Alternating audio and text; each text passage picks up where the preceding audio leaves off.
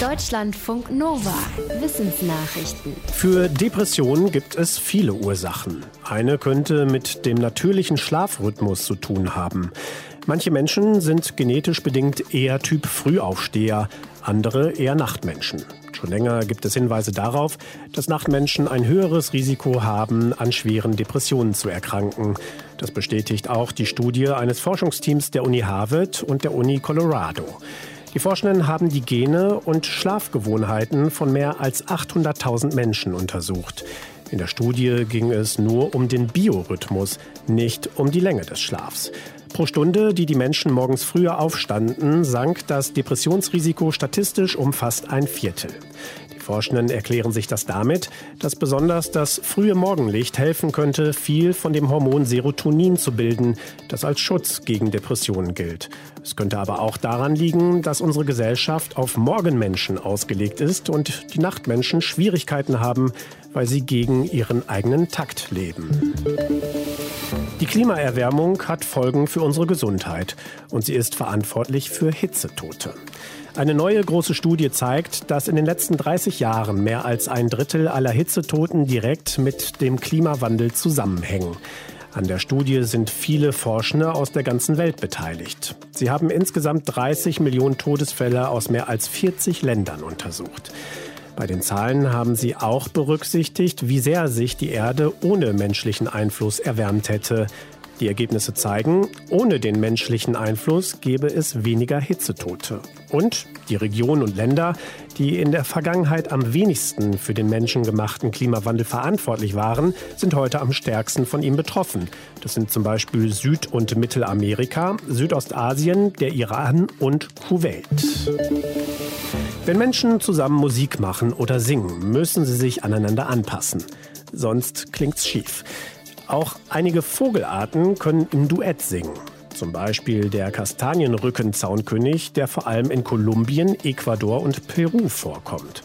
Forschende aus den USA haben jetzt untersucht, wie genau die Zaunkönige ihren Gesang synchronisieren.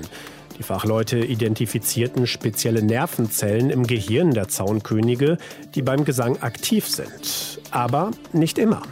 Sobald einer der Duettpartner seinem Gegenüber nur zuhörte, waren die eigenen für den Gesang zuständigen Hirnbereiche quasi auf stumm geschaltet. Sobald der Partner aufhörte zu singen, wurden die Nervenzellen wieder aktiv. Dafür verantwortlich ist offenbar ein Botenstoff, dessen Ausschüttung durch die akustischen Signale gehemmt oder angeregt wird. Die Forschenden vermuten, dass es bei Menschen einen ähnlichen Mechanismus gibt, der steuert, wann wir in einer Unterhaltung losreden. Das sogenannte bedingungslose Grundeinkommen wurde in den letzten Jahren viel diskutiert.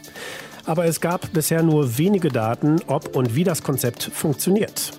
Das deutschlandweite Pilotprojekt Bedingungsloses Grundeinkommen will Antworten auf diese Fragen finden. Heute ist es gestartet. Konkret haben die ersten rund 120 Teilnehmenden ihre ersten Auszahlungen erhalten. Sie sollen drei Jahre lang einmal im Monat 1200 Euro bekommen, ohne dass sie etwas dafür leisten müssen. Und zurückzahlen müssen sie das Geld auch nicht. Die Menschen in der Testgruppe sind zwischen 21 und 40 Jahren alt, haben ein mittleres Einkommen und leben allein. Die Bedingungen wurden so festgelegt, damit die Ergebnisse vergleichbar sind und weil Menschen in dieser Altersspanne in der Regel wichtige Lebensentscheidungen treffen, zum Beispiel bei der Berufs- und Partnerwahl. Die Forschenden hinter der Studie wollen unter anderem wissen, ob sich das Grundeinkommen auf diese Entscheidung auswirkt und ob die Empfängerinnen und Empfänger ihre neuen finanziellen Freiräume auch nutzen, um etwas für die Gesellschaft zu tun. Die Weltgesundheitsorganisation hat beschlossen, die Coronavirus-Varianten nach den Buchstaben im griechischen Alphabet zu benennen.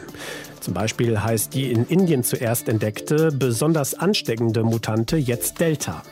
Die WHO will so verhindern, dass Länder oder Regionen mit bestimmten Virusvarianten in Verbindung gebracht und entsprechend Menschen diskriminiert werden. Also, dass Menschen aus Asien, Brasilien oder Großbritannien mit dem Virus in Verbindung gebracht und dafür verantwortlich gemacht werden. Nach dem neuen Schema heißt die zuerst in Großbritannien aufgetauchte Virusvariante Alpha, die in Südafrika entdeckte Beta und die in Brasilien bekannt gewordene Gamma. Tai Chi, das sind ja eher langsame meditative Übungen. Trotzdem hilft Tai Chi älteren Menschen offenbar, ungesundes Bauchfett loszuwerden. Forschende in Hongkong haben Vergleichsstudien mit Menschen über 50 gemacht. Alle hatten einen großen Bauchumfang, der oft für Krankheiten wie Diabetes verantwortlich gemacht wird. Ein Teil der Versuchspersonen sollte über längere Zeit dreimal pro Woche eine Stunde entweder Fitnessübungen oder Tai Chi machen. Ergebnis? Bei denen, die Fitness oder Tai Chi machten, reduzierte sich der Bauchumfang und die Cholesterinwerte wurden besser. Tai Chi brachte etwa gleich viel wie normale Fitnessübungen. Die Forschenden sagen, dass also auch langsame Bewegungen viel bringen. Tai Chi sei eine gute Möglichkeit für Menschen, die körperlich eingeschränkt oder nicht so motiviert sind. Deutschlandfunk Nova